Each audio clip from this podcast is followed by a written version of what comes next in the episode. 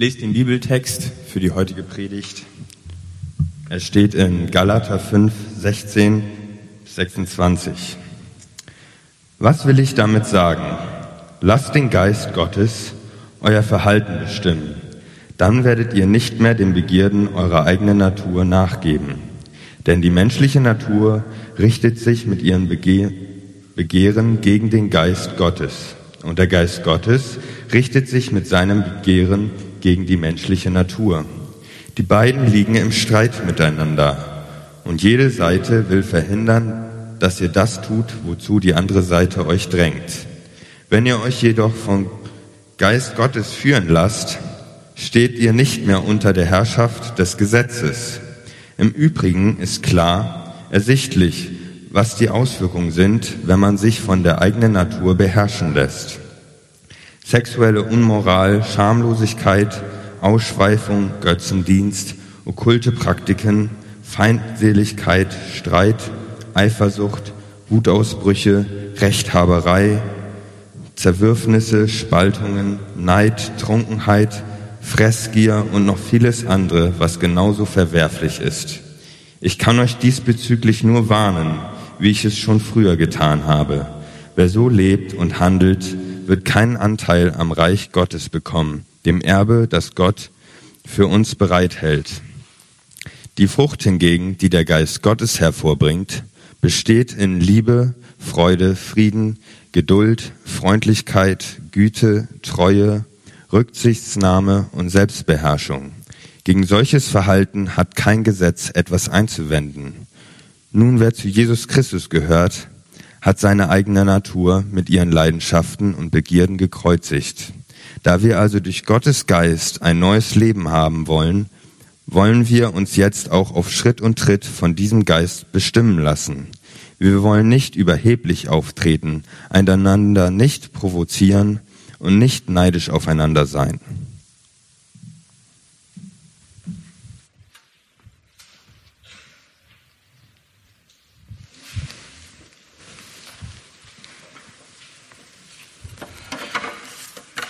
So, ihr habt es gehört. Wir sind in der Predigtreihe über was macht uns aus. Äh, meine Kirche, deine Kirche, unsere Kirche. Wer sind wir? Warum sind wir hier? Was ist unsere Identität als Hamburg-Projekt? Und äh, wir haben in den letzten Wochen schon gesehen, das hat immer wieder was zu tun, dass wir in dieser Stadt sind, ähm, dass es nicht ein Zufall ist, sondern dass uns das prägt, die Gedanken, die Haltung, ähm, das, was wir tagtäglich einfach in der Stadt erleben. Und zur gleichen Zeit, wie das was wir erleben und was wir hier für Erfahrungen sammeln in der Stadt, wie das vom Evangelium sozusagen beleuchtet wird, wie da vom Evangelium auch Gedanken zu kommen, wie das hinterfragt wird und geprägt wird von, de, von diesem Evangelium, von Jesus Christus. Und wir haben bisher gesehen, ähm, dass das zum Beispiel eine Auswirkung hat darauf, wie wir mit Unterschiedlichkeit umgehen. Also wir sind in dieser Stadt mit den unterschiedlichsten Leuten auf engstem Raum und ähm, wir haben gesehen, wie das Evangelium eine sehr gute Grundlage sein kann, mit dieser Unterschiedlichkeit umzugehen. Dann haben wir letzte Woche, äh, vorletzte Woche mit Mats zusammen darüber nachgedacht, wie wollen wir eigentlich in der Stadt leben? Wollen wir die Stadt benutzen sozusagen für uns? Also wollen wir in dieser Stadt leben für uns selbst oder für andere? Und wenn ja, wie geht das überhaupt?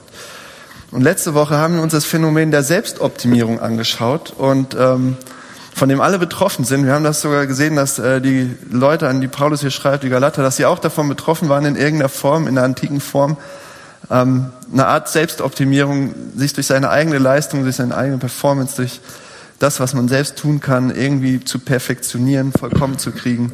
Und heute kommt sozusagen die Fortsetzung ähm, dieser Predigt von letzter Woche. Also wenn ihr es nicht gehört habt, ich hoffe, man kann das trotzdem halbwegs nachvollziehen, was ich hier sage, aber es baut schon ein bisschen darauf auf. Und ähm, wir sind an der Stelle stehen geblieben, dass der Glaube ans Evangelium eine andere Ressource ist, uns eine andere Ressource gibt, eine andere Grundlage für Veränderung, als diese krasse, ähm, ständige Selbstoptimierung, sich selbst perfektionieren, verbessern wollen. Ja, wir haben gesehen, dass wir selbst durch unsere größten Anstrengungen und wenn wir die Besten, die Besten aller Besten sein wollen, dass wir uns nicht selbst irgendwie komplettieren, vollkommen machen können, veredeln können sondern dass es letztlich, das hat Paulus gesagt in diesem Text, dass es Gottes Job ist, dass Gott es macht. Und deshalb ist Veränderung durch das Evangelium zuerst mal irgendwie was Passives. Und wir sehen aber in dem Text, dass es noch nicht äh, die letzte Antwort ist. Und das ist ja auch im Prinzip ein Text, der darauf folgt, was wir letzte Woche uns angeguckt haben, in Galater Kapitel 3. Heute sind wir im Kapitel 5. Also wir haben immer so im Neuen Testament viele von diesen Briefen. Also es ist im Prinzip eine Einheit. Und heute machen wir ein bisschen weiter damit, was wir letzte Woche angerissen haben. Und wir sehen, dass das Evangelium irgendwie paradox ist, äh, sage ich mal. Es ist zu ein, zum einen haben wir darüber geredet, letzte Woche hören und äh, ja, passiv sein und wir lassen es, das ist Gottes Job, wir lassen es passieren, Veränderung ist sein Job.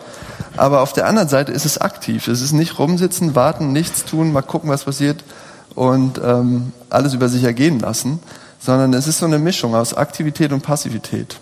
Man könnte sagen, es ist eine passive Aktivität. Also es ist ein Paradox.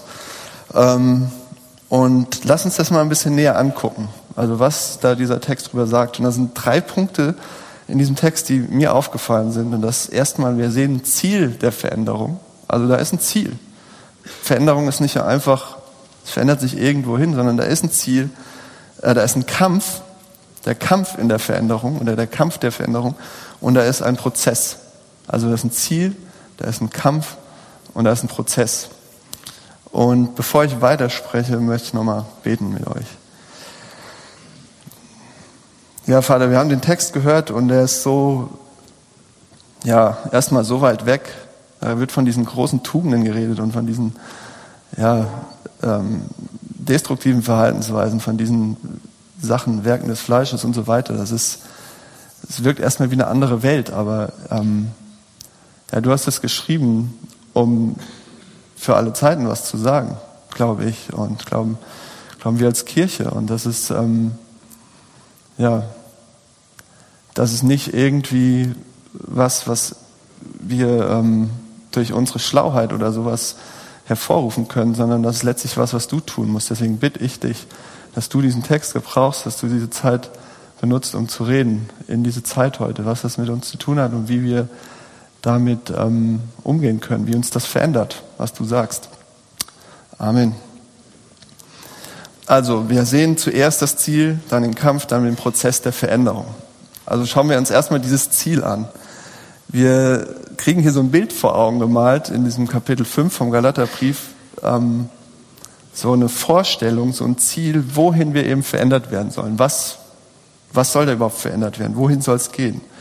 Und es geht nicht um irgendwie Umstände, es geht nicht um angenehmere Umstände oder mehr Erfolg oder mehr Attraktivität oder irgend so welche Dinge, über die wir letzte Woche viel nachgedacht haben, sondern das Bild, das dieser Text uns malt, das ist eigentlich ein Charakter.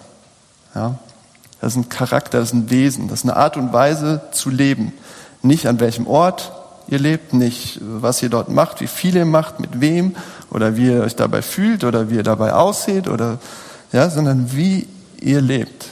Das ist eigentlich ein Lebensstil, könnte man sagen. Wie ihr alles macht, wie ihr arbeitet, wie ihr Beziehungen lebt, wie ihr mit Menschen überhaupt umgeht, mit euren Nachbarn. Das ist Charakter.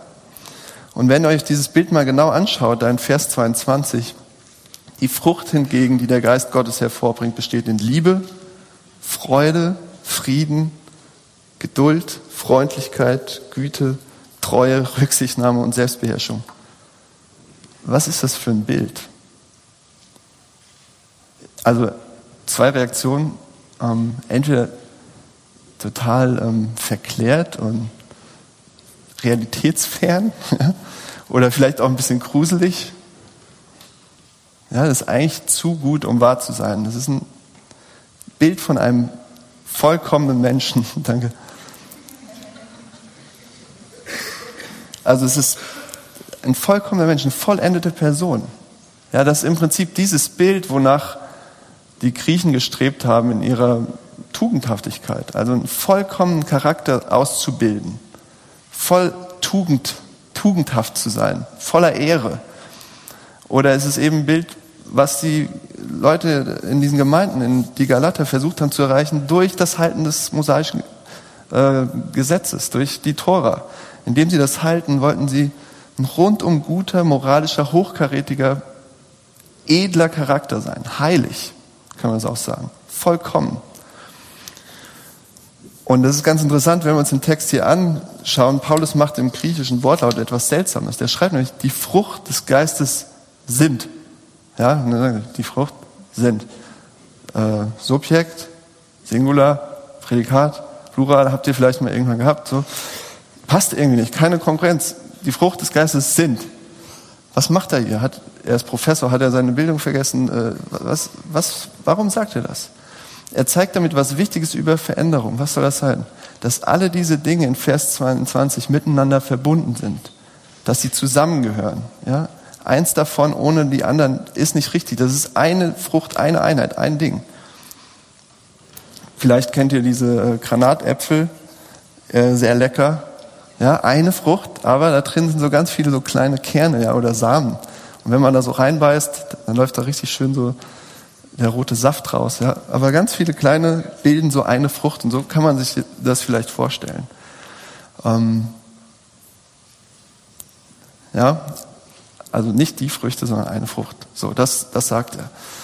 Was machen wir jetzt damit? Was ist ja ganz nett mit dieser Frucht und so ein schöner, vollkommener Charakter zu sein. Was bedeutet das? Was machen wir damit?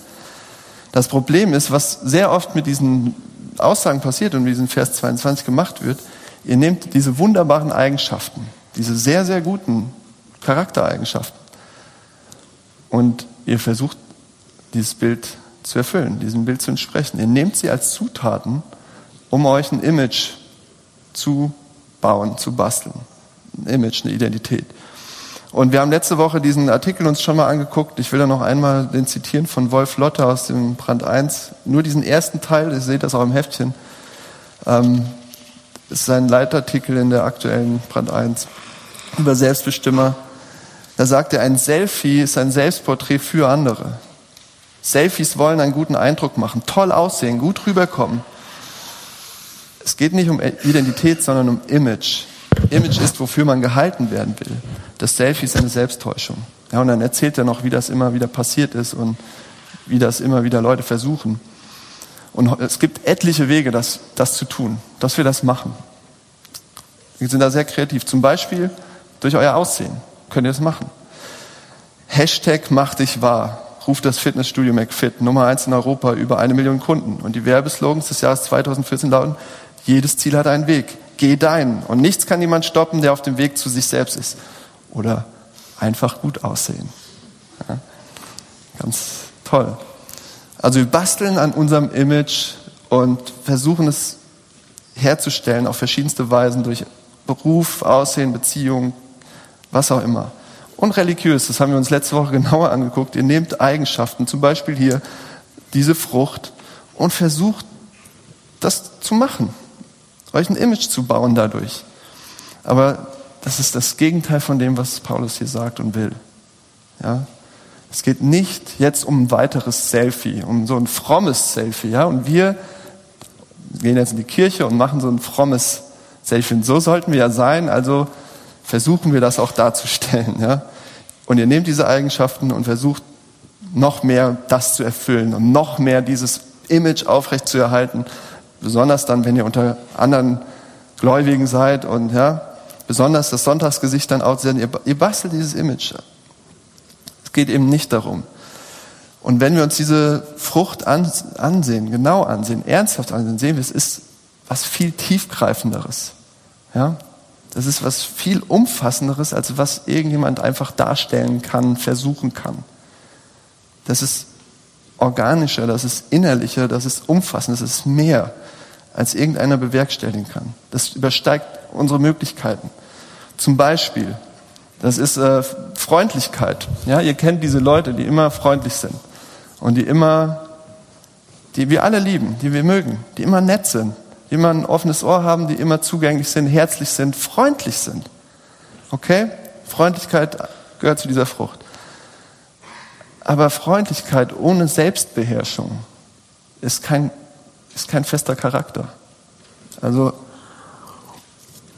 was meine ich? Immer nett zu anderen sein und immer nett lächeln und immer freundlich sein, aber kein eigenes Rückgrat haben und selbst Entscheidungen zu treffen, sondern die anderen machen zu lassen. Oder mal Dinge auszusprechen, wo euch Leute nicht so für mögen. Ja? wenn das in diese Richtung geht, dann ist es Kontrolle über sein Leben verlieren, dann ist es keine Selbstbeherrschung. Also echte Freundlichkeit ist Selbstbeherrschung. Und so können wir das jetzt mit all diesen Aspekten von dieser Frucht durchgehen.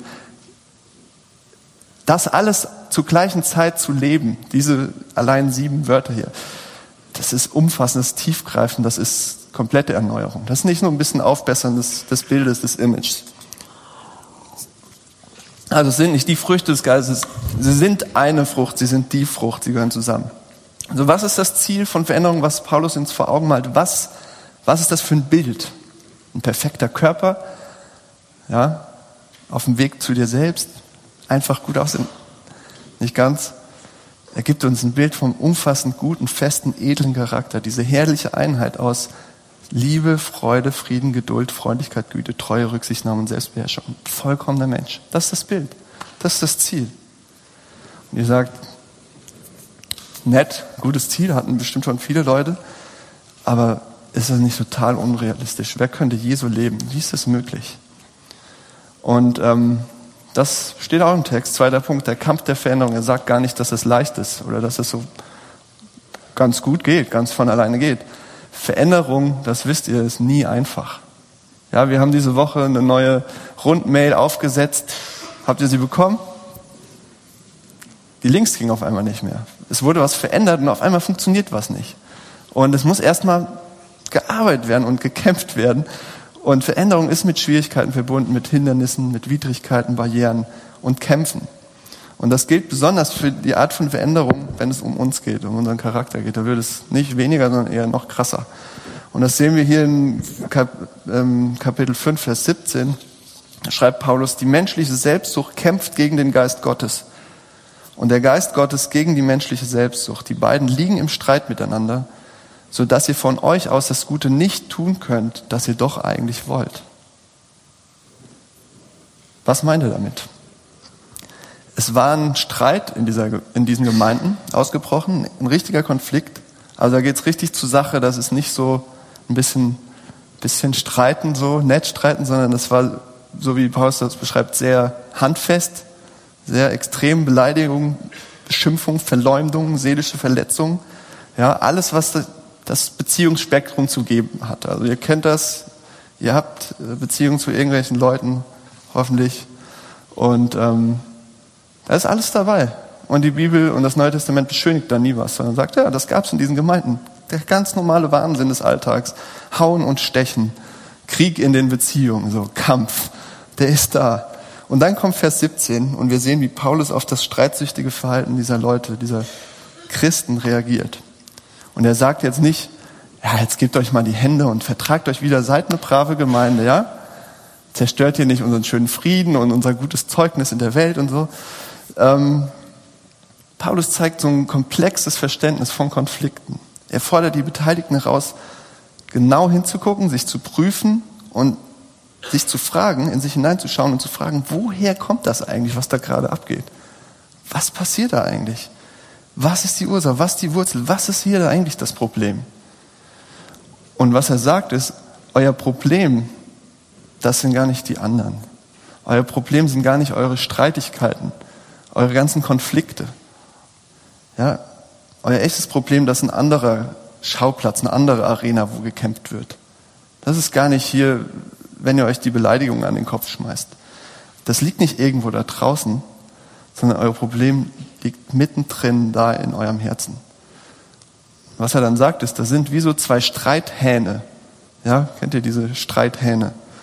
Das sind in euch zwei Streithähne, die im ständigen Clinch miteinander liegen, die ständig kämpfen, raufen und ja, die ganze Zeit miteinander im Clinch liegen, unaufhörlich sich bekämpfen. Zwei gegensätzliche Parteien. Und dann sagt er eben der Geist, der diese Liebe bewirkt, den, äh, die Freude, Frieden, Geduld, Freundlichkeit, Güte, Treue, Bescheidenheit, Selbstbeherrschung. Was hält euch davon ab, so zu leben? Also wenn ihr rationale Menschen seid und sagt, das ist gut, so zu leben. Lieben, Frieden halten, Freundlichkeit, Selbstbeherrschung, das ist doch gut. Warum lebt ihr es denn nicht? Lebt's. Ihr seid doch aufgeklärt, ihr seid gute Humanisten, lebt's doch. Ihr wisst doch. Was hält euch davon ab? Was hält uns davon ab, so zu sein? Und dann sagt Paulus, menschliche Selbstsucht. Nicht sehr originell, wissen wir alle, das gibt's auch irgendwie. Menschliche Selbstsucht. Aber bei Luther steht da wortwörtlich übersetzt aus dem Griechischen das Fleisch, das aufbegehrt. Das hatten wir letzte Woche auch schon mal. Und ähm, letzte Woche haben wir uns das Fleisch eher angeguckt. Heute will ich eher dieses Aufbegehren mal anschauen. Dieses so eine tief verankerte Sehnsucht, so ein tief verwurzelter Wunsch in uns, ein Begehren getrieben sein und diesen Wunsch zu haben, verzweifelt etwas zu haben, zu bekommen und im Herzen zu denken, ich muss es haben, ich will das haben, ich brauche das, sonst halte ich es nicht aus, sonst, sonst werde ich verrückt, ich brauche das. Diese, diese innere Stimme zu sagen, ich habe ein Recht darauf, ich habe das verdient, das habe ich mir verdient, ich, brauch, ich, ich nehme es mir, sobald ich die Chance habe, ich brauche das. Und dann sagt er eben, dass Treibblüten, wie hier in Vers 19, ist auch so eine Liste, so ein beispielhaft sexuelle Unmoral, Schamlosigkeit, Ausschweifung, Götzendienst, okkulte Praktiken, Feindseligkeiten, Streit, Eifersucht, Wutausbrüche, Rechthaberei, Zerwürfnisse, Spaltung, Neid, Trunkenheit, Freske. Und er sagt eigentlich, das sind nur Symptome. Ja? Guckt nicht so, er, das, er wirft das so in den Raum, sagt, hier ist die Liste, ja, aber das sind alles Symptome für ein und dasselbe Problem. Für dieses Aufbegehren in euch. Ja, für diese tiefe Sehnsucht, die ihr da habt und irgendwie stillen wollt. Und was letztlich, was er sagt, ist, was euer Problem ist, ist, dass ihr nicht vertrauen könnt, dass Gott gut ist und euch was Gutes gibt. Sonst müsstet ihr nicht so kämpfen. Ihr vertraut nicht, dass er gut ist und euch was Gutes gibt, sondern ihr müsst es euch nehmen. Ihr müsst es euch holen, kostet es was wolle, von den anderen, von dem, von euch selbst, von Dingen. Ja, das ist die menschliche Natur. Das, das sagt Paulus auch. Alle machen das. Alle sind Sünder. Alle leben so, egal was sie glaubt. Und dieser Text ist ja nicht an irgendwelche Leute, die irgendwas glauben, sondern der ist ja, der ist ja an die Christen, richtig? Die machen das die ganze Zeit. Okay, mein Beispiel. Wutausbrüche. Wir haben hier, könnten hier jeden das Wort nehmen und darüber Geschichten uns erzählen jetzt. Wie machen wir das? Wie leben wir das? Wo passiert das? Wutausbrüche. Kennt ihr nicht? Ich kenn's und ähm, meine Kinder bringen mich manchmal auf die Palme ähm, oder andere Autofahrer oder alles Mögliche. Glaubt ihr nicht? Ich, ist wirklich so. Fragt meine Frau. Die meisten haben mich noch nicht erlebt mit dem Wutausbruch, weil nach außen habe ich ja mein Image. Aber ähm, ich habe die. Ich habe die wirklich. Versprochen. Ich lüge euch nicht an. Und ähm, ja, wenn die einfach, gleich meine Kinder, wenn die total gaga sind, ausflippen, verrückt sind, austicken, sich irgendwas Holzspielzeug an die Köpfe schmeißen, was weiß ich, wenn irgendwas. Ich drehe da durch manchmal. Ich, ich schrei rum. Ein Zorn ist nicht immer was Schlimmes. Auf manche Sachen muss man echt zornig sein. Großes Unrecht und wir müssen auch zornig sein. Darum geht's gar nicht. Wir müssen auch zornig sein über schlimme Sachen. Aber ja, dieser, dieses unkontrollierte Rumschreien und ja, warum verliere ich die Kontrolle und schreie sie einfach nur noch an? Ja? Warum? Was ist die Wurzel? Ich frage mich das immer wieder. Was, was ist denn das? Ja? Ich kann euch sagen, wo ich jetzt gerade im Moment stehe, was ich glaube. Ich bin nicht zornig über das Unrecht, was da passiert, dass sie sich verletzen, streiten, fertig machen oder irgendwas Dummes machen. Ich bin, nicht, ich bin nicht zornig über das Unrecht oder die fehlende Liebe, die da ist bei ihnen, sondern ich bin zornig wegen mir selbst. Okay? ich denke, ich habe ihnen doch das gegeben, was sie brauchen. Ja, sie haben genug zu essen, weil die Klappe halten, die haben genug, ja, die haben genug Kleidung. Ich bin ein guter Vater, ich rede sogar mit denen, ich kümmere mich sogar emotional um die. Ähm, wir machen schöne Ausflüge, ich biete richtig was, ich lese ihnen sogar aus der Bibel vor und bete mit denen. Was soll ich denn noch alles machen? Ich vermittle ihnen sogar gute Werte. Ich mache doch alles, was soll ich denn noch machen? Und dann flippen die so aus. Weißt du, also was das Problem ist? Ich denke, ich habe ihr Verhalten nicht verdient. Ich denke, ich habe doch was Besseres verdient. Meine, so schlecht bin ich doch nicht, dass ich so schlimme Kinder, ich habe doch, ich habe doch Kinder verdient, die gut sind, die sich benehmen, die das machen, was ich sage, die nicht rumschreien, die lieb sind. Ich habe doch was Gutes verdient, durch, durch und durch Gutes. Woher kommt das? Das menschliche Selbstsucht. Meine tiefe Sehnsucht danach.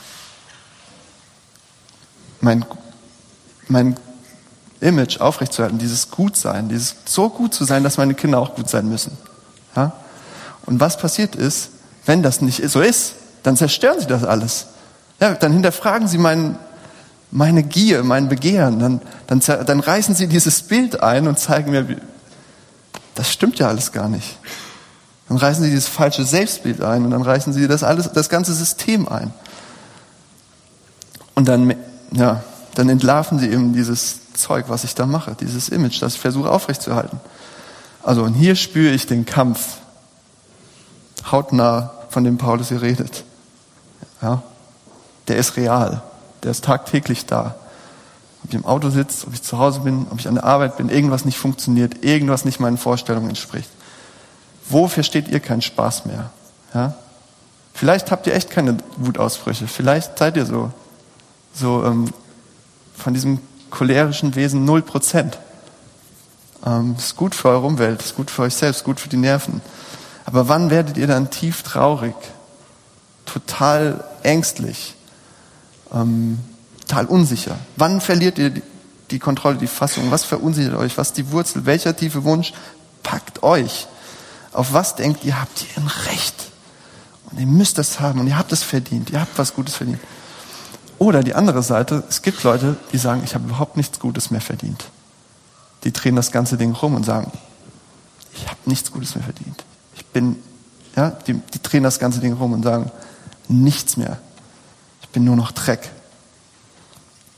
Ja, findet das heraus. Seht den Kampf, der da in euch tobt, von dem Paulus hier redet. Paulus sagt, der ist da. Jeder hat den. Ihr habt den. Egal wie gut ihr nach außen hin dasteht, was auch immer ihr macht. Und dann sagt er aber gleichzeitig, ihr seid diesem Kampf nicht ausgeliefert. Ihr seid ihm nicht hilflos ausgeliefert. Ihr seid darin nicht Opfer. Ihr seid nicht zum Ver Verlieren verdammt. Ihr, seid, ihr müsst euch nicht aufgeben. Ihr habt eine Wahl. Ihr könnt anders. Ihr, ihr, ihr habt eine Entscheidung. Was meint er damit? Wie soll das gehen? Und das ist der dritte Punkt, der Prozess der Veränderung. Vers 24 und 25, da schreibt er, nun, wer zu Jesus Christus gehört, hat seine eigene Natur mit ihren Leidenschaften und Begierden gekreuzigt. Da wir also durch Gottes Geist ein neues Leben haben, wollen wir uns jetzt auch auf Schritt und Tritt von diesem Geist bestimmen lassen. Was will er damit sagen? Er will sie zuerst an was erinnern, was sie vergessen haben. An eine Realität, die verloren gegangen ist. Er sagt ihnen, ihr habt diese Kämpfe, die sind da, die sind tagtäglich in euch. Aber der Kampf ist schon gewonnen. Das alte selbstsüchtige Ich, das Aufbegehrende, das, diese tiefen, tiefen Wünsche in euch, das ist Vergangenheit. Das alte Ding, der alte Adam, das alte Ich, die alte Identität ist mit Christus am Kreuz gestorben. Das ist Vergangenheit. Ihr seid nicht mehr unter der Herrschaft, unter der Kontrolle dieser Begierden. Ihr seid damit, das mit Jesus am Kreuz gestorben, wenn ihr das glaubt. Dass er für euch gestorben ist, ist das mit euch, ist das mit ihm am Kreuz gestorben. Weg. Vergangenheit. Und das ist noch nicht alles. Dann sagt er noch, und damit habt ihr ein neues Leben. Also es ist nicht nur negativ, es ist nicht nur was weg, sondern ihr habt was Neues. Das Leben bekommt ihr, das Jesus Christus wirklich, das Leben von Jesus bekommt ihr geschenkt. Angezogen, angeeignet, zugerechnet. Ihr bekommt es einfach. Sein Leben. Vers 24, die Frucht. Was ist das? Das ist die Beschreibung seines Charakters, nicht weniger. Das ist nicht irgendwas, das ist die Beschreibung von Jesus. Es ist das Leben, wie es gelebt werden sollte, wie Menschsein funktioniert, wie Menschsein gedacht war.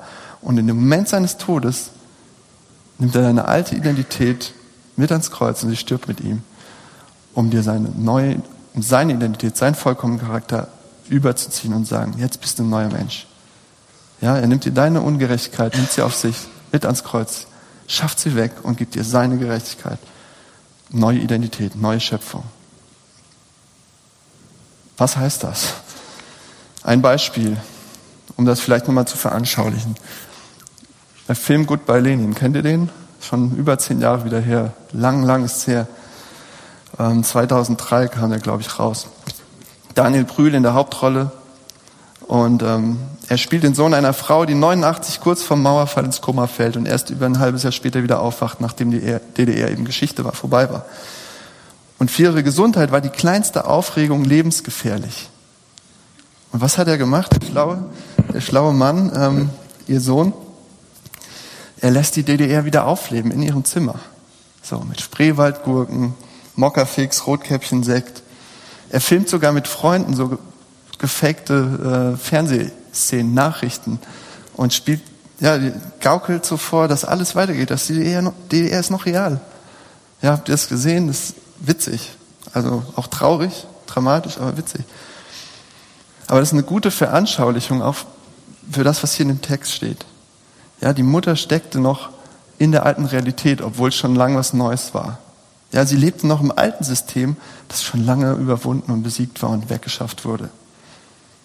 Alles, was sie erlebte, war eigentlich nur noch ein Aufwärmen von was Alten, was schon weg war. Ähm, nur noch ein Aufleben dieses alten Regimes in ihrem Zimmer. Es war schon lange erledigt. Es, es war schon eine neue Realität. Nur sie war noch nicht angekommen. Paulus sagt, wenn ihr Veränderung erleben wollt, wie ihr es nicht zu hoffen gewagt habt, ein Charakter wie Jesus Christus, Charakter Jesus, hallo? Dann seht, dass er den Kampf schon gewonnen hat. Das ist Glauben. Darum geht es im Glauben. Ich glaube, das ist eine Fortsetzung von dem Hören von letzter Woche. Er hat es schon gewonnen. Ihr müsst das Bild nicht mehr komplett kriegen. Er hat es gemacht. Es ist nur ein letztes Aufbäumen dieser Kampf. Er hat euch da rausgeholt. Und dann könnt ihr auf dieser Grundlage mit diesen Sachen umgehen die da aus euch rauskommen. Versucht ihr jemand zu sein, der ihr noch nicht seid? Versucht ihr jemand Bestimmtes zu sein? Vielleicht sogar eine Person, die ganz, ganz, ganz, ganz, ganz gut ist, wie hier im Text, die ein richtig, richtig gutes Leben führt. Versucht ihr das? Ihr werdet da landen, wie es ein französischer Autor, dessen Namen ich nicht aussprechen kann, in seinen Brieferzählungen Obermann beklagte. Etienne heißt er mit Vornamen. Den Nachnamen erspare ich euch. Ähm, Brieferzählung Obermann. Zwischen dem, was ich bin und dem, was ich sein möchte, liegt die Unendlichkeit. Ja? Zwischen dem, was ich bin und dem, was ich sein möchte, liegt die Unendlichkeit. Ja, merke ich. Und das ist grausam. Ihr werdet hart mit euch sein. Ihr werdet vielleicht asketisch leben, bis ihr euch aufgerieben habt, bis ihr euch zerstört. Oder ihr hört auf an Veränderungen zu glauben, sagt, scheiß drauf, ja ihr werdet müde, zynisch. Es gibt das nicht. So, so wird keiner leben. So, es lohnt sich gar nicht, an Veränderungen zu glauben. Wir, wir sind alle die, die wir sind und wir bleiben die und fertig. Was ist die Alternative? Wie geht das sonst? Ihr seht, ihr könnt nichts mehr dazu tun, was Jesus Christus schon getan hat. Ihr könnt nichts mehr ergänzen. Ihr könnt nichts mehr oben drauf setzen. Ihr könnt nichts dazu beitragen. Er hat es erledigt. Es ist fertig. Er verändert euch in das Bild, in dem, zu dem er euch geschaffen hat. Er macht es. Er hat euch zum bestimmten Ziel geschaffen und er verändert euch in das Bild. Ja, das wäre, wenn ihr das wollt, wenn ihr was dazu beitragen wollt, wenn ihr das Bild euch selbst zusammensetzen wollt, wenn ihr selbst so gut sein wollt, dann macht ihr im Prinzip das, was, wenn der Film so gegangen wäre, gut bei Lenin, die Mutter wacht auf dem Koma auf und ähm, sagt, ich habe ein neues Lebensziel, ich muss das SED-Regime stürzen was schon lange gestürzt ist. Ja? Das ist absurd. Das ist schon passiert, das ist erledigt. Und jetzt glaubt das und lasst euch von seinem Geist bestimmen. Und ihr sagt, ja, toll. Wie denn jetzt? Erste Sache, erste Anwendung. Ich weiß es nicht. Eine Anwendung ist, es ist ein Geheimnis. Ja, er sagt, es ist eine Frucht. Warum sagt Paulus, es ist ein, warum ist, nimmt er ein botanisches Bild? Warum nimmt er ein organisches Bild? Warum sagt er nicht Werke des Fleisches, Werke des Geistes? Werke, Arbeit können wir tun. Wir lieben das. Wir können arbeiten gehen. Werke. Aber er sagt, es ist eine Frucht. Warum nimmt er ein botanisches, organisches Bild? Wir hatten das heute Morgen, sind im Auto hierher gefahren. Und Luis sagt, der Welt geht's gerade nicht gut, oder? Und ich so, hä, warum? Hast du Schmerzen, Weltschmerz oder? Nee, aber er guckt die Bäume an und sagt, ja, die Bäume haben überhaupt keine Blätter. Die Bäume, der Welt geht's nicht gut. Ich so, ja, sieht so aus, aber es kommt der Frühling. Und da wächst was. Und da ist Leben. Das ist organisches Wachstum. Ihr könnt es nicht letztlich erklären, sondern es wächst was. Ja, selbst im Winter. Unter der Erde, die Kartoffeln ist. Es ist ein Geheimnis. Das will ich euch zum einen sagen. Ihr könnt es nicht produzieren. Ihr könnt nicht den Knopf drücken und es passiert. Und das, das ist das Schlimmste, was, was ich wieder sagen kann, wie letzte Woche. Ihr braucht Geduld. Das ist mit das Schlimmste hier, was bei diesem Fruchtding äh, drinne ist, in diesem Geduld. Wir hassen das. Aber die Jahreszeiten sind zum Beispiel so ein Bild dafür, dass es braucht Zeit. Und das zweite, die zweite Anwendung ist, also es ist nicht nur ein Geheimnis, es ist nicht nur, ja, das Wirken des Geistes, ja, wer will das erklären? Wer will das funktional machen? Das, man sieht einfach das Ergebnis. Das ist dann da, die Frucht ist dann da. Und man sieht's, aber man weiß nicht genau, wie es passiert ist. Es bleibt ein Geheimnis. Es ist organisch. Und ähm, das, die zweite An Anwendung ist ähm, nicht nur, dass wir Geduld brauchen, sondern dass das wichtigste Werkzeug, was, was wir dafür bekommen haben, Gemeinschaft ist. Also wir haben den Heiligen Geist. Der Heilige Geist, lasst euch von ihm bestimmen. Aber wie? indem wir in einer Gemeinschaft leben, wo wir das machen. Paulus schreibt das Leuten, die blind waren für sich selbst. Die haben das nicht mehr gemerkt, was da passiert. Die haben vergessen, wer sie sind. Die haben vergessen, was sie schon haben mit Jesus Christus. Die, die wussten es nicht mehr. Die brauchten jemand, der ihnen das sagt. Die brauchten ihn. Und ich habe die, die Story erzählt mit meinen Jungs. Ich bin, ich bin blind für mich selbst. Ich brauche Leute, die mit denen ich darüber rede, mit, die mit mir da drauf gucken, die mir da helfen, äh, die mich hinterfragen, die mich ermutigen, die mich aber auch erinnern, wer ich schon bin, was ich schon habe, was ich schon glaube. Ja, was ich nur sagen will, versucht es nicht allein.